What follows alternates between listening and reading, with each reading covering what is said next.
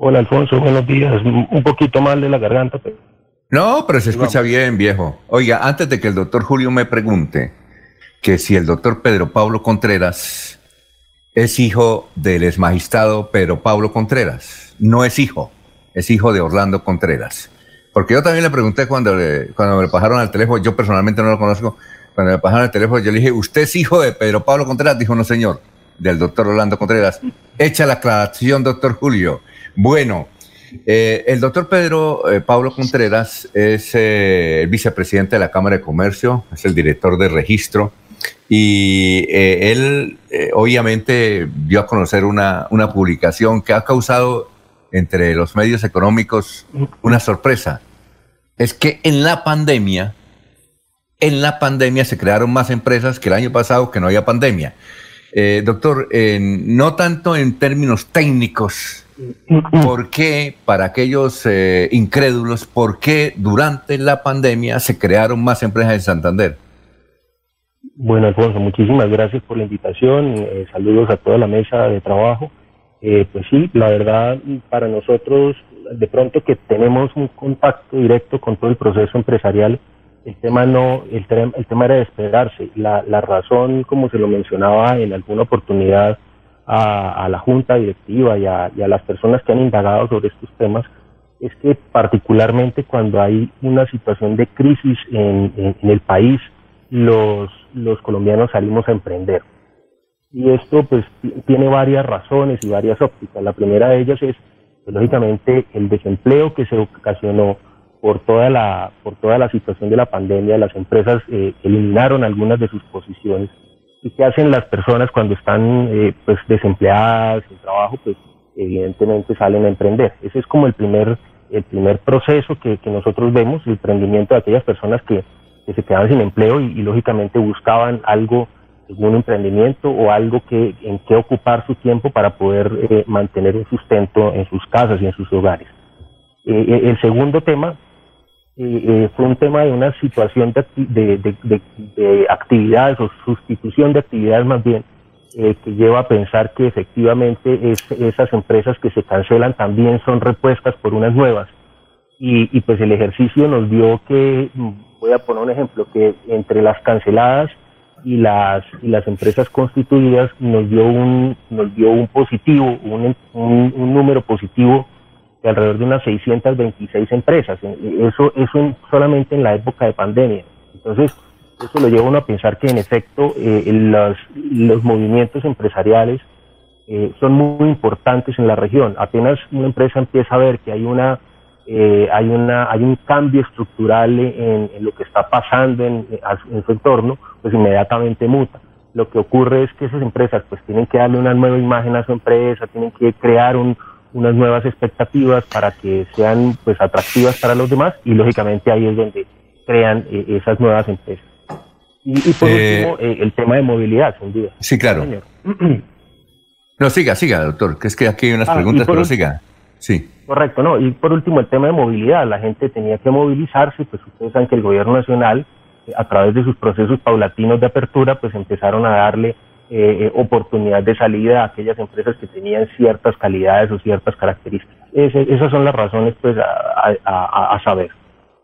Eh, Jenny Caicedo nos escucha en la ciudad de Medellín y dice que esa cifra también le pareció a ella muy curiosa y ella pregunta, dice, entonces, eh, para preguntarle al doctor Pedro Contreras, que si no hubiese habido pandemia, ¿las cifras serían iguales o, o menores a las del año pasado? No, yo, yo creo que ahí, se hubiera mantenido una estabilidad. Lo que, como le menciono ahorita, la verdad es que eh, hay, hay, hay factores muy específicos y muy especiales, sobre todo en las épocas de crisis. Y eso ha sido, eh, eh, digamos, regularmente lo que ocurre. Cuando hay, cuando hay crisis, el empresario, el empleado, perdón, las personas salen a emprender. Ese es como el, como el como el, la razón y el motivo, y sobre todo porque Aquí en Bucaramanga particularmente y en el área metropolitana hay controles muy específicos de las autoridades correspondientes. Entonces, eh, el tema de la informalidad, que desde luego es alto, pues no es no es tan no es un fenómeno tan tan alto en, en, en, materia de lo que tiene que ver con con el crecimiento económico, con, con lo que tiene que ver también con la movilidad de, los establecimientos de comercio. Bueno, y es básicamente eso. Yo, yo diría que no, yo diría que debería mantenerse estático si no hubiera habido pandemia. Bueno, y Ricardo Güelo pregunta eh, que quisiera saber cuáles fueron las empresas, qué clase de empresas se constituyeron, porque él también está sorprendido con la cifra. Ricardo Güelo nos ah, escribe. Eh, no, realmente las empresas que por lo general se constituyen eh, son, están ubicadas en, la, parte del comercio. Eh, aquí los sectores, como se dividen los sectores, es comercio, hoteles y restaurantes, un 54%. En servicios, un 21%. la industria, un 10%, transporte, 8%, y el resto entre construcción, agropecuario, minas, y bueno, y el resto de los sectores. Bueno, Willy Peña Correa, que nos escucha, dice que también está, sorprendido con esas cifras. Willy Peña Correa es un periodista y ayer entrevistó a Rafael Mendoza, dice él, vicepresidente de la Cámara de Comercio, expresidente de la Cámara de Comercio, dice vicepresidente de ACODRES, que es el gremio que aglutina los restaurantes, y, y él señala que Rafael Mendoza dijo que en Bucaramanga 4.500 empresas, restaurantes no renovaron la matrícula mercantil. ¿Eso es cierto? Sí, sí, e, es cierto. La verdad, eh, el tema de la renovación pues no es un tema que va directamente, es decir, sí, sí, está, sí ha estado la, a, la, formalización como tal, pero como estamos hablando actualmente de, nuevos emprendimientos, empresas que se inscriben por primera vez, entonces pues los datos son, pues digamos, alentadores para el, para el tema formal. Eh, si se trata ya de un proceso de los que aquellos restaurantes que fueron bastante golpeados, debo decir, por, por parte del proceso pandémico, porque pues, lógicamente el tema de reunirse, eh, poder tener contacto social, eso estaba completamente prohibido. Eh, ah, pues hasta ahora que ya se pueden hacer algunos pilotos y demás, pues el tema era, era, era nefasto, porque lógicamente quién aguanta cinco meses de pagar arriendo, de pagar salarios, pues a punta de domicilios, es un tema muy difícil de manejar. Entonces, sí, lamentablemente el tema para los, para los restaurantes fue, fue lamentable y yo siento que ahí hay un problema serio eh, sobre todo lo que tiene que ver con la sostenibilidad de su proceso formal. Miguel Bayona nos escribe desde Chía. Dice que, pues, eh, ¿qué ayuda le está dando la Cámara de Comercio a, las empresas que están en crisis? Porque él dice que en Bogotá ha sido cero, que en Bucaramanga, por parte de la Cámara de Comercio, que en Bucaramanga, ¿en qué forma le, le está ayudando al empresario, al que está registrado, que está formal, para sacarlo de este lío? Pues mira, Alfonso, yo partiría del hecho de que realmente las cámaras de comercio, sin saberlo, desde el año pasado estamos haciendo un esfuerzo grande para, sobre todo para el tema de los, de los nuevos emprendimientos. El año pasado, como usted sabe, eh, teníamos unas tarifas diferentes a las actuales eh, en materia de, en materia de, de, entrada a la formalidad y eh, pues este, de este año de este año empezamos con un proceso diferentísimo. Hoy por hoy una empresa paga entre uno y tres UETs solamente para volverse formal. Eh, el año pasado el proceso era totalmente diferente, era mucho más costoso. Eh, por lo menos para cualquier cámara de comercio eso representa entre un 2 y un 8% de ingresos menores desde el año pasado a este. Eso fue, digamos, no, no, era, no era no un efecto de pandemia, pero como le digo, eh, desde el 2019 al 2020 ya se ven los cambios estructurales en procesos de, de tarifarios. Y si usted me lo pregunta con relación a lo que tiene que ver con procesos de recuperación empresarial, que son procesos pues ya legales, donde las empresas de alguna forma están entrando en, temas de recuperación, de, esto es como un tema un poquito más, un, poquito más de, orden eh, legal, como le digo, es donde uno pues, llama a sus acreedores, empieza a hacer acuerdos y demás.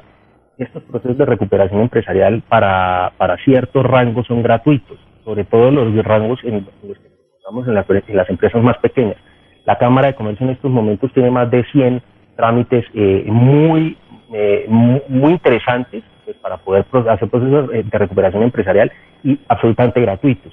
Esto se hace a través del, Centro de Conciliación y Arbitraje.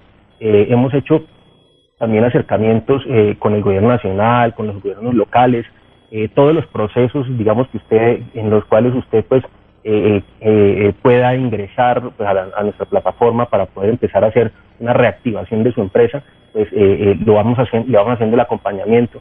La verdad yo siento que hay, hay, una ayuda en lo que nos toca. a veces hay, hay personas que quieren que pues, nosotros toquemos todo.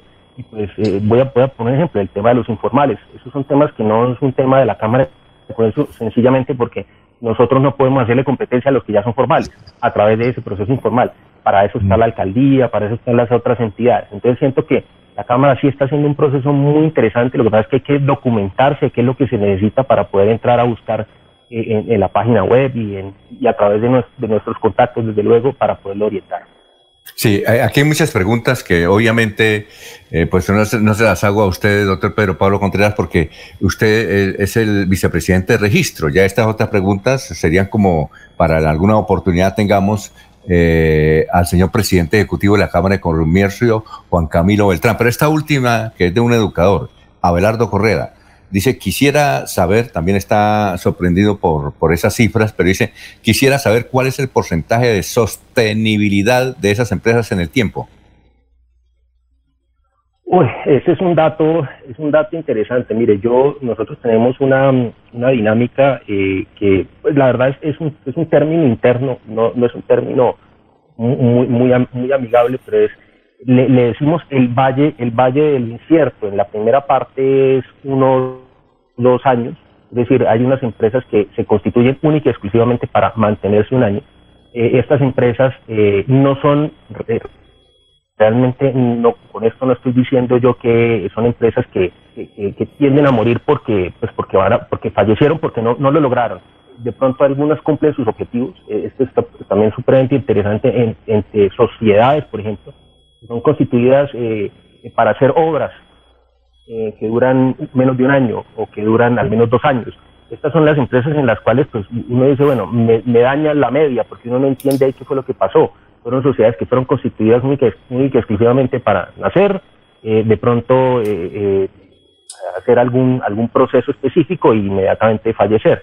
Pero hay otras empresas que de verdad por toda la situación de su organización, eh, todas las exigencias legales, porque debo decir también con esto que Colombia es un país eh, especialmente exigente en temas legales, eh, pues lógicamente eh, no aguantan o, de pronto no hacen bien sus cuentas y al final pues tienden a, en, un, en, un, lapso muy muy corto de un año, año y medio, empiezan a, a fallecer. Las empresas que tienen que logran sobrevivir el segundo, tercer año ya son empresas un poco más sostenibles. Y también ocurre un fenómeno interesante y es que después de, por ejemplo, empresas que tienen 40, 50 años, eh, donde, por ejemplo, su, su, sustento a través del representante legal, me refiero a su padre de familia o la persona que, que hacía las veces de, padre de familia, fallece, pues también sufren una serie de, situaciones muy complicadas, en donde pues también si no se hacen unos correctos y adecuados eh, procedimientos de, entrega a esos sucesores, pues también tienden a fallecer, porque pues, ocurren peleas, y, pues, se presentan situaciones familiares y demás que, pues, llevan a la, a la muerte de la empresa. Entonces, como le digo, no, no hay una, en estos momentos un estudio de, de, poder saber cuál es la, sostenibilidad de las empresas, pues no. Lo que sí les sé decir es que estas empresas eh, eh, va a haber una sustitución importante durante estos próximos cuatro años, eso nos lo dice la historia, hay, hay tablas específicas sobre eso. En estos cuatro años va a haber una estabilidad en el crecimiento de empresas, entre cancelaciones y, nuevas empresas, pero, pero seguramente después del cuarto quinto año va a haber un repunte importante eh, y vamos a entender ya bastante bien qué es lo que quiere el mercado, qué es lo que se requiere después de la pandemia y seguramente vamos a mantener una estabilidad en este proceso. Eh, doctor Pedro Pablo Contreras, vicepresidente de Registro y Redes Empresariales de la Cámara de Comercio de Bucaramanga, muchas gracias. Finalmente, eh, Yadir Hurtado, que dice que es ejecutivo de Ecopetrol, suponemos que en Barranca o en Cartagena, quiere saber, eh, eh, ¿eso está en la Cámara de Comercio, en la página web de la Cámara de Comercio de Bucaramanga, estos datos? Bueno, Alfonso, sí, nosotros tenemos una herramienta que se llama Compite 360, ahorita hay demos, eh, digamos que son gratuitos, de acceso gratuito para la gente, sin embargo, Jair, pues la información de Barranca Mesa, pues usted sabrá que no es la información. No, no, no, no, no. No, doctor Pedro Pablo, es que él es, dice que es de Copetrol, y yo digo, supongo que es de Barranca o Cartagena o de Bucaramanga, pero quiere saber si esos datos los puede con la, en, la página web de la Cámara de Comercio de Bucaramanga o tiene otro link. Sí, señor, en la página web de la Cámara de Comercio de Bucaramanga puede encontrar todos los links de acceso. Sin embargo, como le digo, hay una herramienta que es fundamental y creo que es Yo que es una herramienta muy buena, sobre todo para temas estadísticos y, académicos, que se llama Compite 360, una herramienta que ahorita hay demos gratuitos. Si él, si él lo necesita, pues que se ponga en contacto conmigo y con todo gusto nosotros le, damos el acceso para que pueda ingresar y pueda identificar qué es lo que necesita. Desde luego que Bueno, perfecto. Doctor Pedro Pablo Contreras, muchas gracias por haber estado aquí en Radio Melodía, muy gentil. Alfonso, mil gracias. Saludos a todos, que estén muy bien.